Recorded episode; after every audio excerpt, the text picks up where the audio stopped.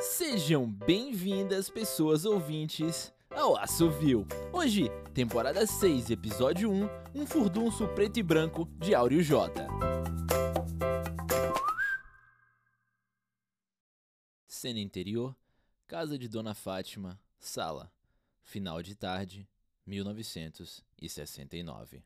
Dona Alda olha para a porta aberta, aperta os olhos, vê o terreiro de chão batido, tenta jogar as vistas lá para BR mais acima. Precisa urgente de óculos. Não vem ninguém daquele rumo, mas podem estar arrodeando a casa.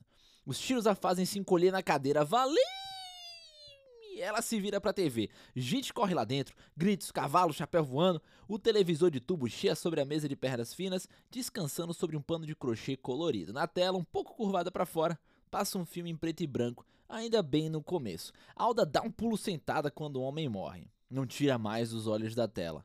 Tateia a cadeira do lado em busca da comadre. Dona Filipe, olha o tanto de soldado, esse horror de cavaleiro ali, tudo armado de fuzil na mão. Eles vêm matar a gente. E a Fátima saiu e não deixou nem o facão pra nós se defender. Isso aí é dentro da televisão. A outra fala para tranquilizar, mas também querendo ficar com medo. É não, mulher. Vai lá na cozinha ver se acha pelo menos uma faca. Vendo que Filipa não vai sair do lugar, Alda resolve ela mesma ir atrás de algo para se armarem. Se não encontrar nada, está resolvida atacar as cadeiras nos homens e sair correndo dali. Se levanta, o vestido largo no corpo, o cabelo preso com grampo, com poucos passos, atravessa a casa da Corrabe vai na cozinha. Encontra só uma garrafa de café em cima da mesa. Oh, corre aqui! A outra grita da sala. Já estão saindo da TV, achou um facão por aí? Achei foi nada, mulher. Bora lá pra fora, se eles não encontrarem ninguém, talvez vão-se embora. Não demora nada e um bando de cowboys sai da tela derrubando tudo.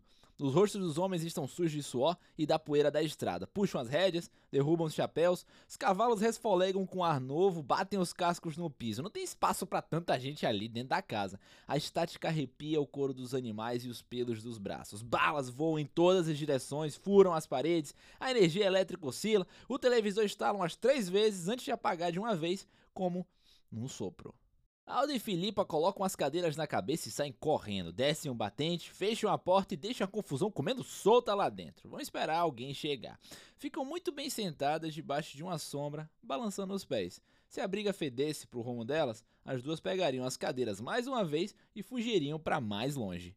Cena exterior, na frente da casa de Dona Fátima, rua, final de tarde. Os vizinhos já estão nas portas para ver o que está acontecendo. As casas enfileiradas, os caminhões passando lá na BR, as crianças param com a bola e são as primeiras a se aventurar com perguntas. Não sei não. Aldo e Filipa se resumem a responder. Depois de alguns minutos de gritaria e tiros, as coisas se acalmam dentro da casa. A porta se abre e só um homem sai, de cara fechada. Escarra no chão. Caminha de pernas abertas como se ainda estivesse montado, os dedos das mãos presos ao cinto com a baita de uma fivela sem cor reluzindo ao sol o rosto sujo de um sangue acinzentado.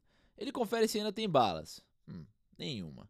Guarda as armas nos coldres. Os olhos passam por cada rosto da vizinhança e se arregalam com uma caminhonete que sai da estrada levantando poeira pelo terreiro. Que máquina é aquela? Nem se conseguisse fazer o cavalo passar pela porta, escaparia de uma coisa dessas. O carro mal estaciona e a porta do passageiro se abre. Uma mulher aparece. Dona Fátima fulmina o visitante com os olhos. Que furdunço é esse na minha casa, minha gente? Comadre! A senhora me deixou prestando atenção nas coisas, mas eu disse que Dona Alda ia me dar trabalho, ainda bem que vocês chegaram. A culpa não foi só minha, não! Ela que me chamou para ver esse troço de televisão. Boas tardes, minhas senhoras. Me diga onde é que me encontro. O cowboy pergunta. Ele tem os lábios finos e ressecados. A boca se mexe desencontrada da voz de tal maneira que, mesmo ao se fechar, ainda está no meio de encontramos. Aqui, seu menino. Tu tá em Teresina. Filipa se inclina na cadeira para fazer uma pergunta. Ficou algum vivo lá dentro? Ficou sim, senhora. Só fiz uma pequena bagunça. Mas não foi nada que não dê para consertar depois. Dessa vez é a boca que continua se mexendo dois segundos depois de ele ter terminado de falar. Vim perseguindo aqueles sujeitos que são amarrados lá dentro.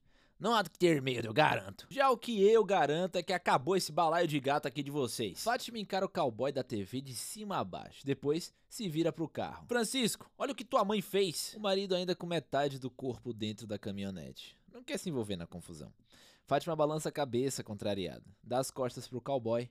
entra na casa. Cena interior, casa de Dona Fátima, sala, ainda final de tarde. Tá tudo revirado. Merda de cavalo pelo chão, paredes furadas. Fátima aperta o botão na TV, espera o aparelho esquentar.